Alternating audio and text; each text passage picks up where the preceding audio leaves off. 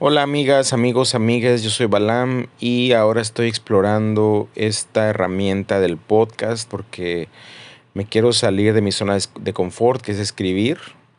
Creo que es importante no enquistarnos en lo mismo para nuestro propio crecimiento personal y de nuestras herramientas para construir colectividad.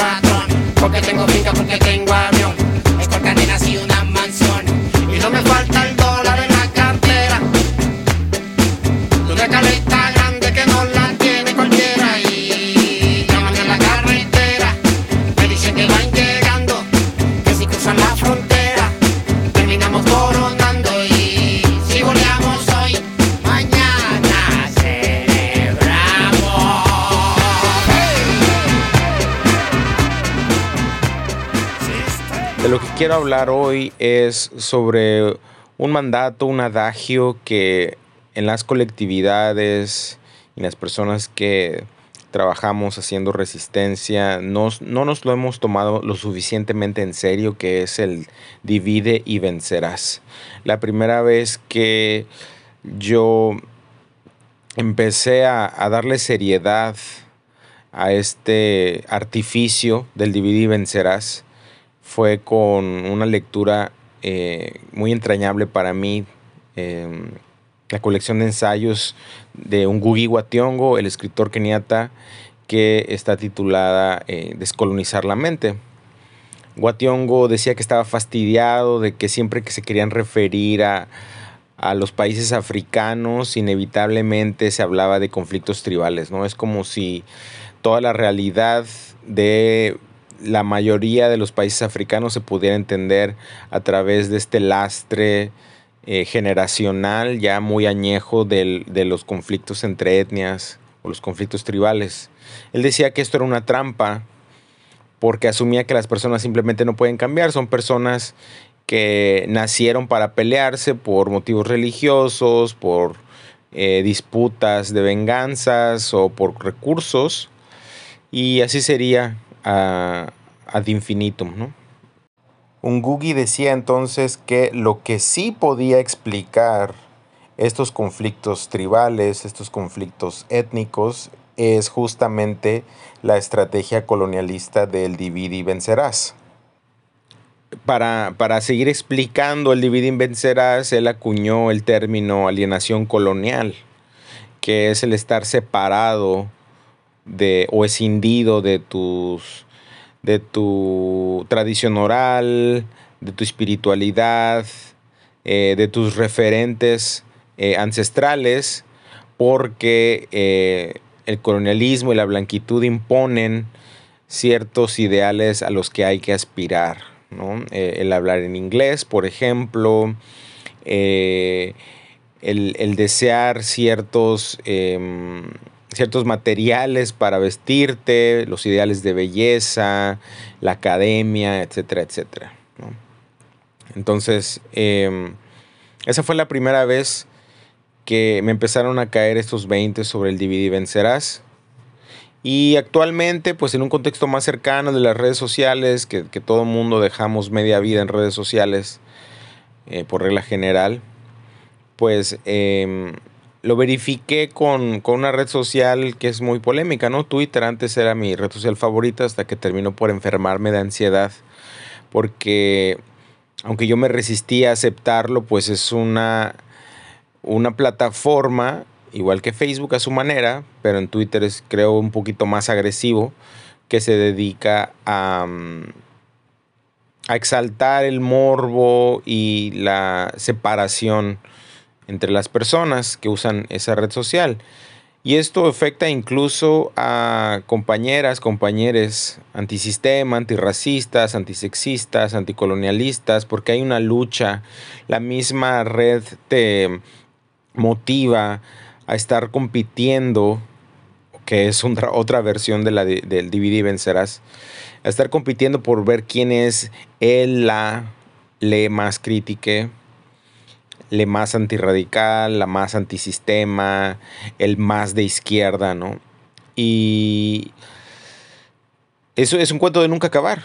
De hecho, está demostrado eh, que en Twitter, por ejemplo, cuando une tuitea algo para criticar ciertas ideas, ciertas posturas o ciertas figuras y ese tweet se hace viral, al menos entre ciertos círculos de Twitter, une cree que se está, con esa viralidad, se está eh, fomentando el que esa postura que uno está criticando eh, pierda, pierda eh, notoriedad o pierda convocatoria. Pero lo que sucede es totalmente lo contrario. Cada, cada vez que uno tuitea algo, lo único que hace es que la persona o el grupo de personas que sostienen la idea contraria o que están siendo afectadas por esa crítica que tú haces, refuercen la postura que ya tienen. O sea que em, lo que se logra es, es, exactamente lo contrario de lo que uno cree que se logra cuando ese tweet se hace viral.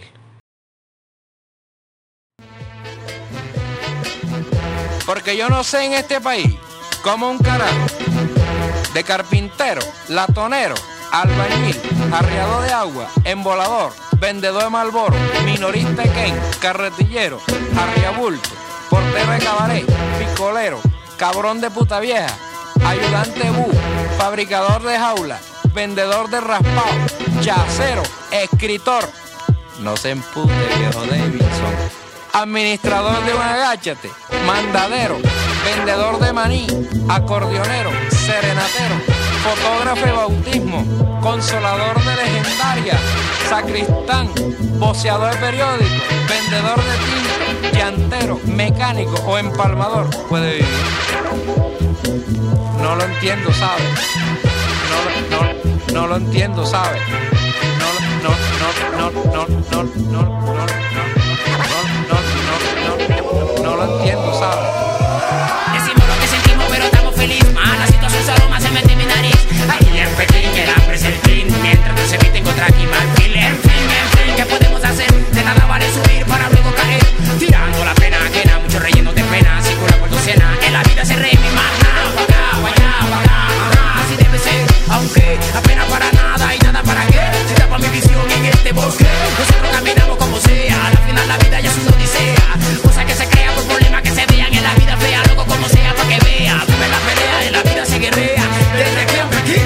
say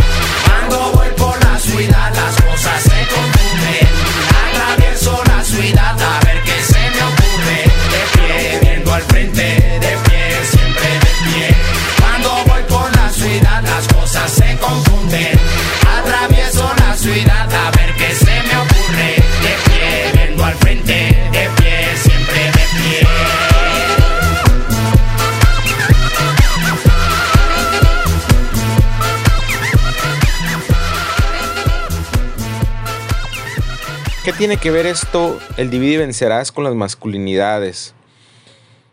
Em, buscando, eh, eh, investigando métodos de justicia alternativa, métodos de justicia no punitivos para eh, enfrentar, para combatir las violencias sexuales, di con un contenido, con un podcast que está producido eh, con mucho presupuesto al parecer, porque es una investigación de campo que un par de hombres blancos de izquierda hacen en eh, el territorio autónomo de Rojavá, allá en, Siria, que todavía está en conflicto con el, em, el régimen de Bashar al-Assad.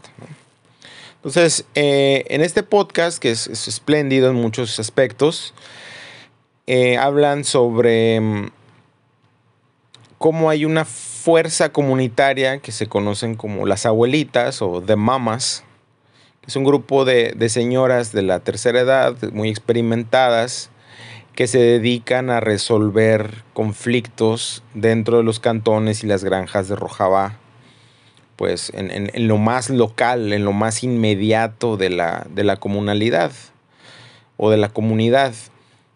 Y sin, embargo, eh, aunque no voy a hablar detalle de esto, de, este, de método de justicia, de las abuelitas, a mí me llamó la atención que eh, el, el narrador del podcast mencionaba que los conflictos eh, intrafamiliares en Medio Oriente, en esta ficción llamada Medio Oriente, causados por la venganza, eran muy comunes.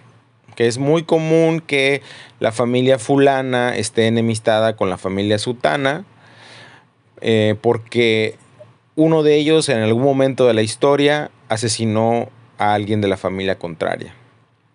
Entonces, eh, si la familia A asesina a alguien de la familia B, la familia B no va a poder tener un funeral eh, como debe de ser, como manda la tradición, hasta que un miembro de la familia B asesine al miembro de la familia A. Y a su vez, el miembro de la familia A no va a poder tener un funeral, como dice la tradición, hasta que asesine a alguien de la familia B y así sucesivamente hasta el infinito. Entonces a mí me llamó mucho la atención que si bien el, no es el alcance del podcast el hablar del origen de este conflicto, yo inmediatamente me remití a estas reflexiones de Guationgo y de otras autoras y autores, porque no podría ser simplemente que las poblaciones árabes eh, eh, tuvieran esta peculiaridad de matarse mutuamente para siempre, que es muy parecido a lo que Guationgo denunciaba con los conflictos tribales. Entonces me puse a investigar y efectivamente di con una, eh, con una feminista árabe que, me, que me- me encantó, Nala Abdo, que ella habla justamente que los eh, asesinatos por venganza en Medio Oriente no se pueden explicar o no se podrían explicar sin la intervención del colonialismo. Y a continuación voy a dar cuatro aspectos que ella menciona eh, sobre esto que también se conoce como los asesinatos por honor.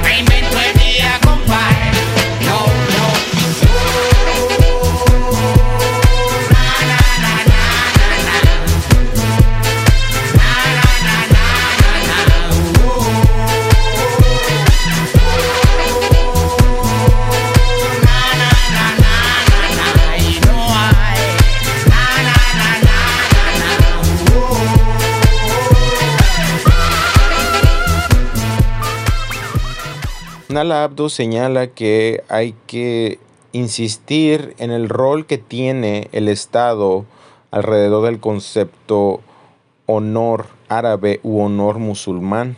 Los aspectos importantes que esta autora eh, enfatiza son uno, el rol del colonialismo, dos, el mecanismo de divide y vencerás, tres, desmistificar la noción de que los asesinatos por honor son parte de la cultura islámica y su religión, y cuatro, la división entre nosotros y ustedes. Em, normalmente estos asesinatos por venganza o asesinatos por honor pues son perpetrados por varones. Y decía el, lo que sí mencionó el, el narrador del podcast que mencioné, que es producido por iHeartRadio, lo pueden encontrar en Spotify como eh, La Guerra de las Mujeres, que, es, que pues habla del, del conflicto en Kurdistán. eh, él dice que la única manera de acabar con esta espiral infinita de violencia homicida entre familias es con la humillación de una de las dos familias, de un joven de una de las dos familias, frente al cabeza de familia de la, de la, de la familia rival. Es decir, lo que tiene que hacer la familia que quiere finalmente la tregua o la paz es enviar a un varón joven a humillarse delante del cabeza de familia eh, opuesto y decirle algo así como, mi vida no vale nada, soy todo tuyo, haz conmigo lo que quieras. Eh, esto es una ceremonia, esto es un ritual.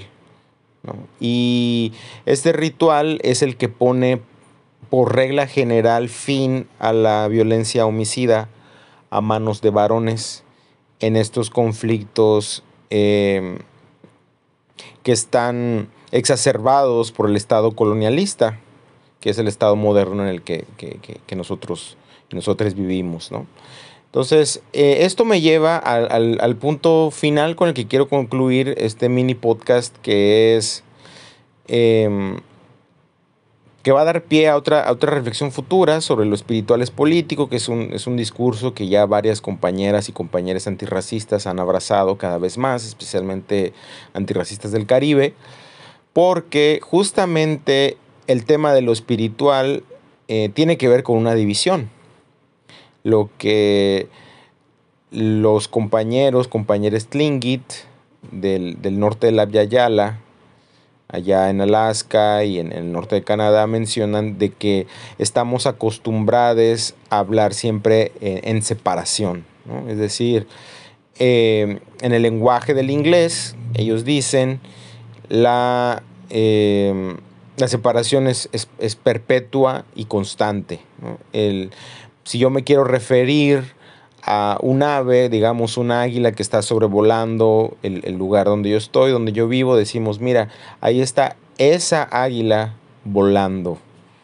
Es un lenguaje de separación versus lo que ellos en su lengua originaria, la lengua tlingit, sería, mira, esa es mi prima águila que está volando cerca de mi casa. O sea, hay una relación de parentesco con con ese ser sintiente, no humano, pero es importante para su lengua el, no dejar de mencionar el vínculo que hay con ese ser sintiente.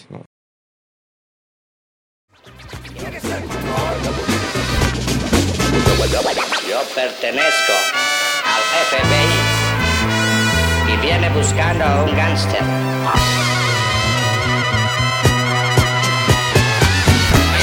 se vende y se mete la mercancía al por.